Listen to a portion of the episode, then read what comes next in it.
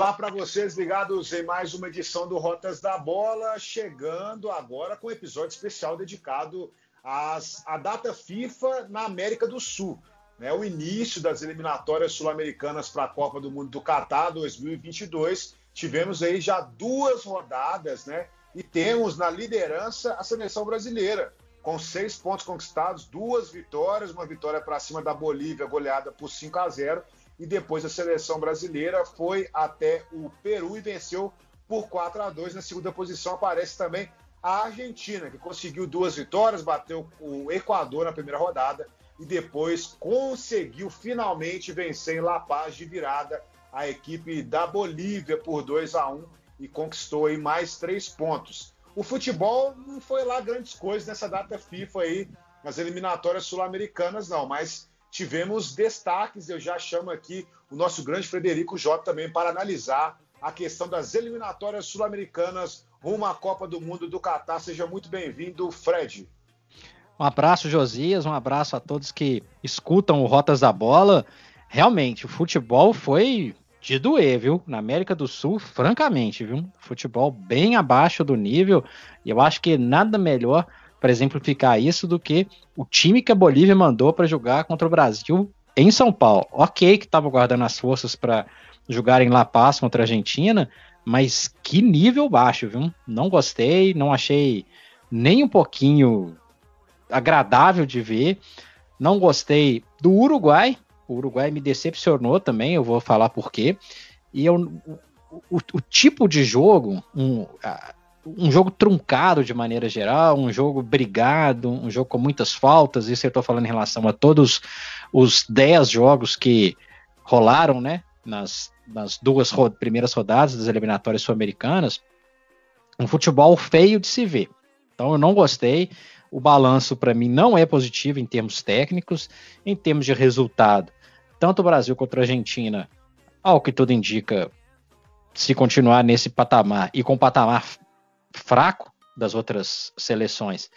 Pode ser que não tenham tantos problemas assim, como aconteceu nas últimas eliminatórias, especialmente com a Argentina, né? A Argentina venceu em La Paz, que é uma, é uma raridade. A Argentina chegou a tomar seis da Bolívia já em La Paz e conseguiu dessa vez um resultado positivo e não dá para avaliar muito tecnicamente um, um, jogo que é disputado 4 mil metros de altitude, mas mostra que a Argentina começa a ter uma cara. E isso é interessante, né? Porque alguns jogadores que podem realmente começar a mudar um pouco essa cara da Argentina em competições continentais, em competições internacionais, pode vir aí nessa formação do Scaloni. Tenho falo diretamente de Lautaro Martinez, que acho que joga muita bola, jogador com extrema capacidade, jogador que pode se dar muito bem ali com o Messi. A gente sabe que faltam personagens aí nessa seleção da Argentina para montar uma seleção que seja de respeito. Sinceramente, não dá para ainda hoje a Argentina jogar com Otamendi, que é um jogador muito irregular. Tem jogadores que ainda não transmite 100% de confiança, por exemplo, Tagliafico, lateral esquerdo, um jogador para mim muito mediano mas é um processo de crescimento. Eu, eu percebi uma Argentina mais sólida nessas duas primeiras rodadas, Josias, e acredito que também vão dar um pouco mais de tranquilidade. Agora, o Uruguai decepcionou, né, Josias?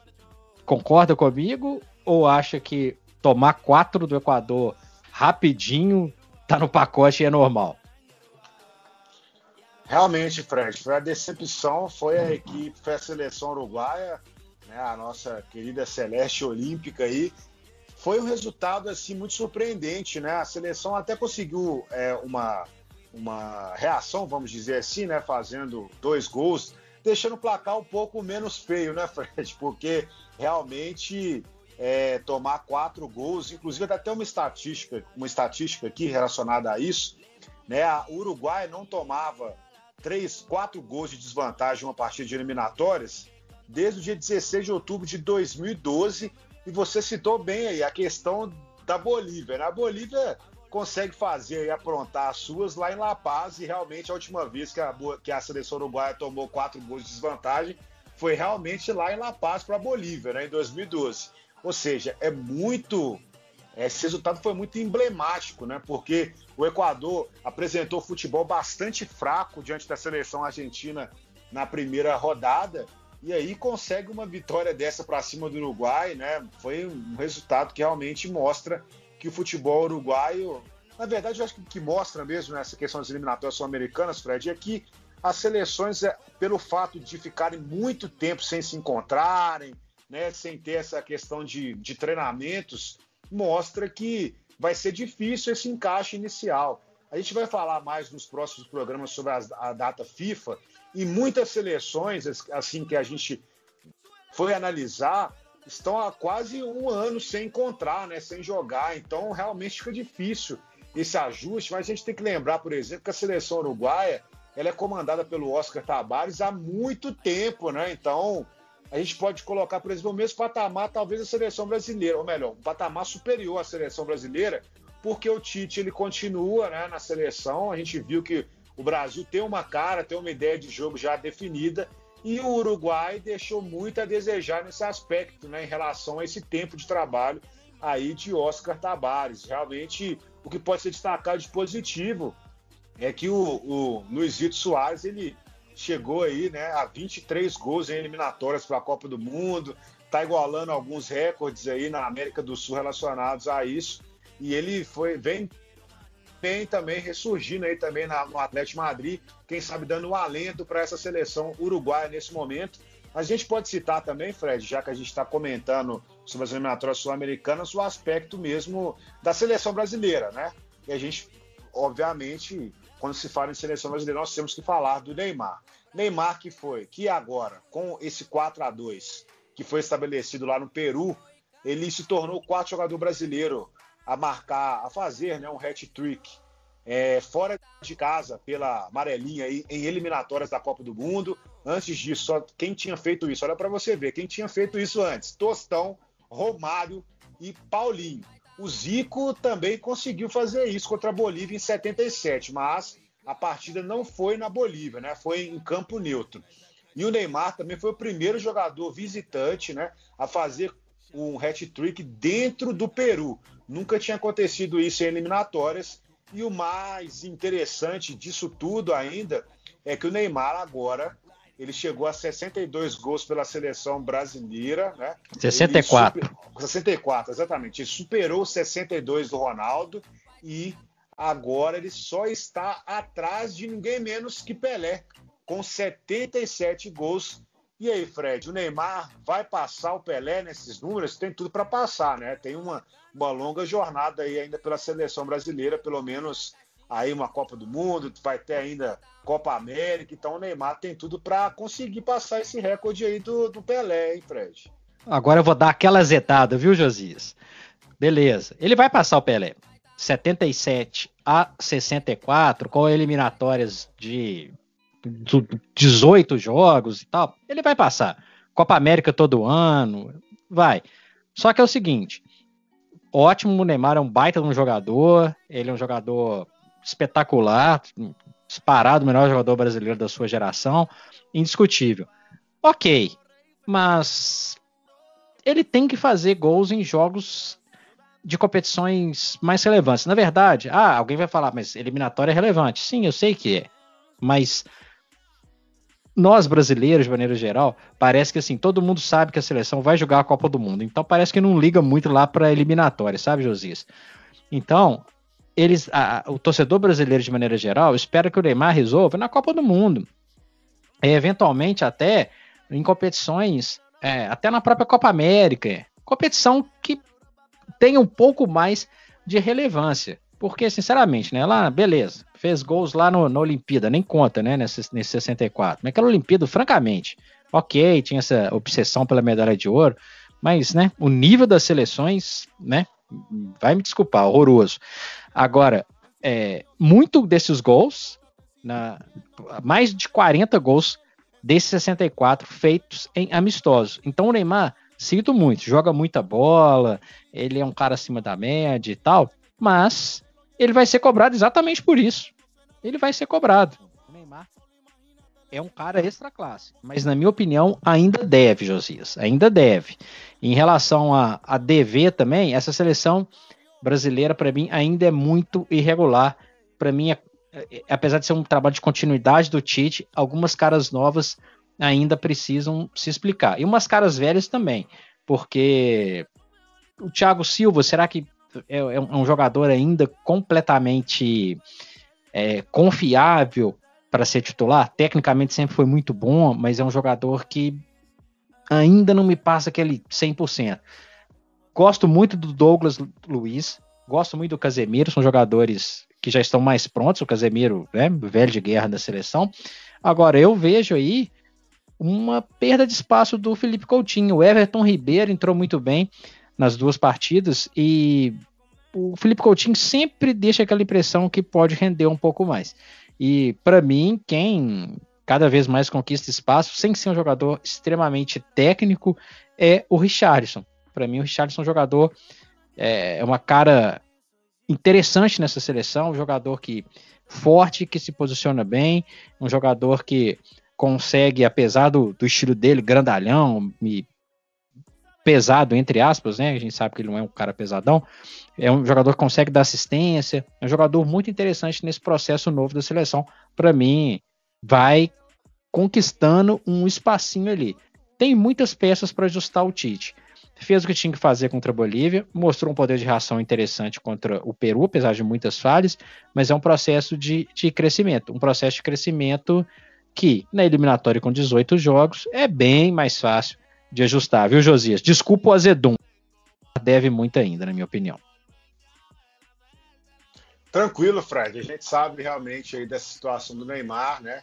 A gente tem, eu também destaco aqui que realmente ele é o, o grande expoente aí da seleção brasileira, né? Não, não tem como a gente não, não falar, né? Essa atuação dele contra o Paraguai, por, contra a equipe do Peru, foi realmente decisiva aí para as pretensões do time, apesar de que a gente pegar as informações da imprensa peruana, a galera está possessa, né, Fred? Porque várias situações aí que eles questionam dos pênaltis, das marcações da arbitragem. Então foi assim. O que a gente pode destacar também das eliminatórias sul-americanas desse início muitas situações envolvendo a arbitragem. Né? O pessoal questionou bastante a atuação do VAR, a atuação dos donos do, do apito. Então, realmente, a gente tem que ficar de olho, porque a gente não tem visto essas reclamações acontecendo muito aí em outros lugares, mas nas eliminatórias sul-americanas o pessoal está ensandecido aí com tudo que está acontecendo. E mais uma vez, demora, né? Demora-se muito, né, Fred? Para as tomadas de decisões. Parece que esse é um mal impregnado na América do Sul. Só para fechar aqui o grupo dos, dos, quatro primeiros, que hoje, né, lógico, está começando as eliminatórias ainda, mas são os quatro primeiros que né, conseguiriam uma classificação para a Copa, lembrando que as eliminatórias sul-americanas concedem ainda meia vaga, vamos dizer assim, porque a quinta seleção ainda vai para um playoff continental para disputar essa vaga para a Copa do Mundo, mas nós temos a Colômbia, né, e a Colômbia que empatou com o Chile por 2 a 2 e temos também a equipe do Paraguai, que foi até a Venezuela e venceu por 1 a 0. A Venezuela, para mim, Fred, é uma das decepções também desse início de jornada aí para a Copa do Mundo. É lógico que a gente não espera muito que a Venezuela né, ocupe ali, talvez, né, as quatro primeiras posições, mas assim, é uma seleção que nos últimos anos vem fazendo algumas atuações até decentes, né? Mas o início de eliminatórias foi realmente ruim, né? E tá ali junto com a Bolívia ali na, na lanterninha da competição, lembrando que o Paraguai foi lá e o Paraguai tem um retrospecto bastante positivo para cima da seleção venezuelana jogando lá, na, lá em solo, né, no solo visitante, no caso, né?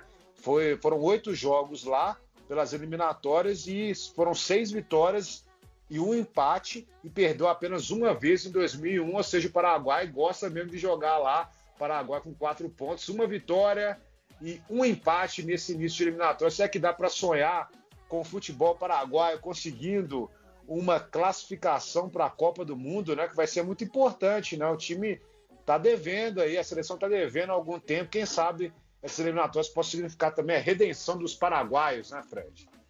Tenho minhas dúvidas, viu, Josias? porque o Paraguai empatou em casa com o Peru 2 a 2 na primeira rodada, poderia ter fechado essas duas primeiras rodadas com seis pontos. Vacilou dentro de casa, a gente viu que a seleção do Peru é bem frágil, é bem frágil. A seleção tomou seis gols, sendo quatro dentro de casa. Poderia ter tido um desempenho bem, bem superior ao Paraguai, poderia ter vencido, poderia ter terminado com um pouco mais de tranquilidade. Uma que hoje, hoje eu não hesitaria em apontar como uma das favoritas é a Colômbia. Ah, ok, venceu a Venezuela em casa, 3 a 0 fez o que tinha que fazer. Empatou com o Chile fora de casa. E esse pontinho é muito importante. É muito importante. A Colômbia tem jogadores. Você vê hoje, por exemplo, o Rames Rodrigues, que é um jogador muito mais maduro, um organizador de, de, de times. Gosto muito do, do trabalho do, do Rames Rodrigues. E a Colômbia transmite uma segurança maior do que o Paraguai. Então, desses quatro primeiros aí, Brasil Argentina, a gente já falou. Então, ficaria ali com a Colômbia. Lembrando que o Uruguai, a tendência é que cresça. E, a não ser que eu esteja enganado, o Chile tem muito potencial para crescer. É uma grande decepção desse inicinho de Uruguai jogando lá no Estádio Centenário e empatou com a Colômbia em casa.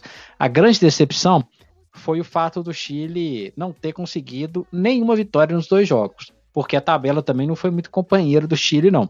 Certamente foi a tabela mais difícil. Jogou contra o Uruguai fora de casa e pegou exatamente a Colômbia fora, a Colômbia em casa, perdão. Agora, poderia ter saído com uma vitória. O Chile, que tem jogadores experientes, jogadores rodados, jogadores que jogam em grandes times europeus, poderia muito bem fazer um papel melhor. Lembrando que a tabela, por um outro lado, dá uma certa aliviada para o Chile, que o Chile pega na sequência jogos em novembro, Peru em casa e Venezuela fora. Aí nós vamos ver realmente se o Chile só patinou ali nesse, nesse inicinho. Vale lembrar também que o Equador, que para mim foi uma surpresa essa vitória contra o Uruguai, jogou um futebol abaixo da média contra a Argentina, está no quinto lugar ali, Josias, na minha opinião, provisório. Não fica ali muito tempo. Pois é, Fred, você citou aí a seleção chilena, o Chile que igualou aí, né, o Alex Sanches, na verdade, que conseguiu fazer uma marca importante, né? Ele completou aí 17 gols pela seleção chilena em eliminatórias e ele igualou, na verdade, o Ivan Zamorano, né? E só tem agora um jogador chileno que está na frente aí dos dois, que é ninguém menos que Marcelo Salas, com 18 gols e, obviamente, aí, pelo menos na minha concepção, o Alex Sanches vai passar o Marcelo Salas em algum momento aí dessas eliminatórias rumo à Copa do Mundo do Catar 2022. E para citar, para finalizar aqui também o nosso Rotas da Bola especial relacionado aí à América do Sul, nós temos aí a Bolívia. A Bolívia, como você bem colocou aí no início, né? Futebol fraquíssimo, tomou 5 a 0 do Brasil de forma assim parecia uma pelada, né? Porque a seleção da Bolívia veio para o Brasil para disputar uma pelada, né? E por isso que foi engolida aqui na Neoquímica Arena, viu, Fred? Não, não, vamos chamar lá mais de Taqueirão, não. Agora tem um patrocínio lá naquela, naquele estádio, Neoquímica Arena. E a Bolívia, foi interessante que o Marcelo Moreno, né, que está aqui lutando com o Cruzeiro para tentar sair aí da zona do rebaixamento do Campeonato Brasileiro da Série B, o Marcelo Moreno fez um golzinho aí para cima da seleção argentina. E o Marcelo Moreno, quem diria, ele é o maior algoz da seleção argentina, defendendo a seleção boliviana exatamente, com cinco gols marcados. Né? Ele superou aí o Botero, que inclusive é da Bolívia, também outro boliviano, e também está à frente de Ronaldo Fenômeno nessa questão de ser algoz da seleção argentina. Ronaldo Fenômeno que marcou três gols eliminatórias contra a Argentina. E agora, Fred, o que fica mais engraçado é porque o Marcelo Moreno arrumou uma treta com o Messi no final aí do jogo, naquela confusão que rodou o mundo. E quem que o Marcelo Moreno foi lembrar para o Messi? Que a Bolívia já enfiou 6 a 1 na Argentina dentro de La Paz, né? O que, você acha das provocações aí? Tem que levar pelo menos na esportiva, porque realmente a, a disparidade entre Bolívia e Argentina é gigantesca nesse universo da bola, né, Fred? O que, que a Bolívia tem para fazer, Josias? É isso aí. É tentar algum milagre lá em, em La Paz. Dessa vez nem isso está conseguindo, né?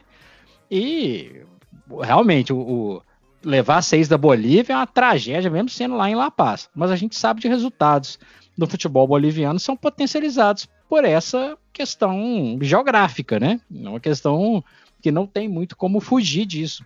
A primeira derrota da história do Brasil nas eliminatórias foi lá, não teve uma seleção que não foi lá e não tomou uma pancada e tudo. A Bolívia joga com isso, tanto que se preservou é, do jogo em São Paulo para tentar exatamente fazer algo desse feito. Então, assim, a Bolívia vai, vai brincar com o quê? Futebolisticamente falando, Josias, não tem o que fazer. E isso faz parte do futebol. Esse, essa, essa balaiada de seis na Argentina aí é pro resto da vida.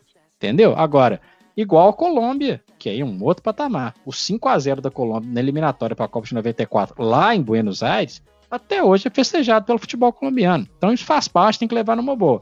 Agora, a Bolívia, hoje disparada, hoje não, né? Há algum tempo, né? É disparada a pior seleção da América do Sul. E é um futebol que não cresce, é um futebol que não dá nenhuma pista de, de melhoria. E uma pena, o próprio crescimento do futebol é, é, sul-americano é que a Venezuela, por mais que tenha evoluído, ainda é muito fraca. O Peru deu uma pista, foi para a Copa do Mundo, disputou a final da Copa América e tal, mas também não é confiável. E a gente vê seleções de peso passando por um processo de, de transição ou de envelhecimento da sua equipe, né? Das suas equipes. Chile, Uruguai, Paraguai. Então, o futebol hoje na, sua, na, na América do Sul, Josias, é um futebol, futebol muito abaixo da média técnica do mundo. Essa é uma preocupação e aí é uma questão mesmo do continente como um todo. É isso aí, Fred. A gente encerra essa edição especial do Rotas da Bola falando sobre a data FIFA na América do Sul. Lembrando que as seleções voltam a campo no próximo mês, né? Em novembro. As datas estão marcadas aí dia 12 e 17 de novembro. Vamos ter mais reclamações do, do futebol brasileiro, do futebol sul-americano em relação a essas datas, né, que estão reservadas às seleções, mas teremos aí o retorno mais uma vez das eliminatórias sul-americanas e a jornada continua rumo ao Qatar 2022. Um grande abraço para você mais uma vez e vou deixar esse encerramento agora nas suas mãos, Fred. Pois é, um grande abraço. O Rotas da Bola cada vez mais detalhado, né, Josias? E ó, a gente já falou sobre o futebol europeu, falamos nessa edição agora especialmente sobre o futebol sul-americano e tem mais novidades sobre futebol de seleção fora da Europa e fora da América do Sul. Aguarde aí a próxima edição do Rotas da Bola, gente. Um abraço.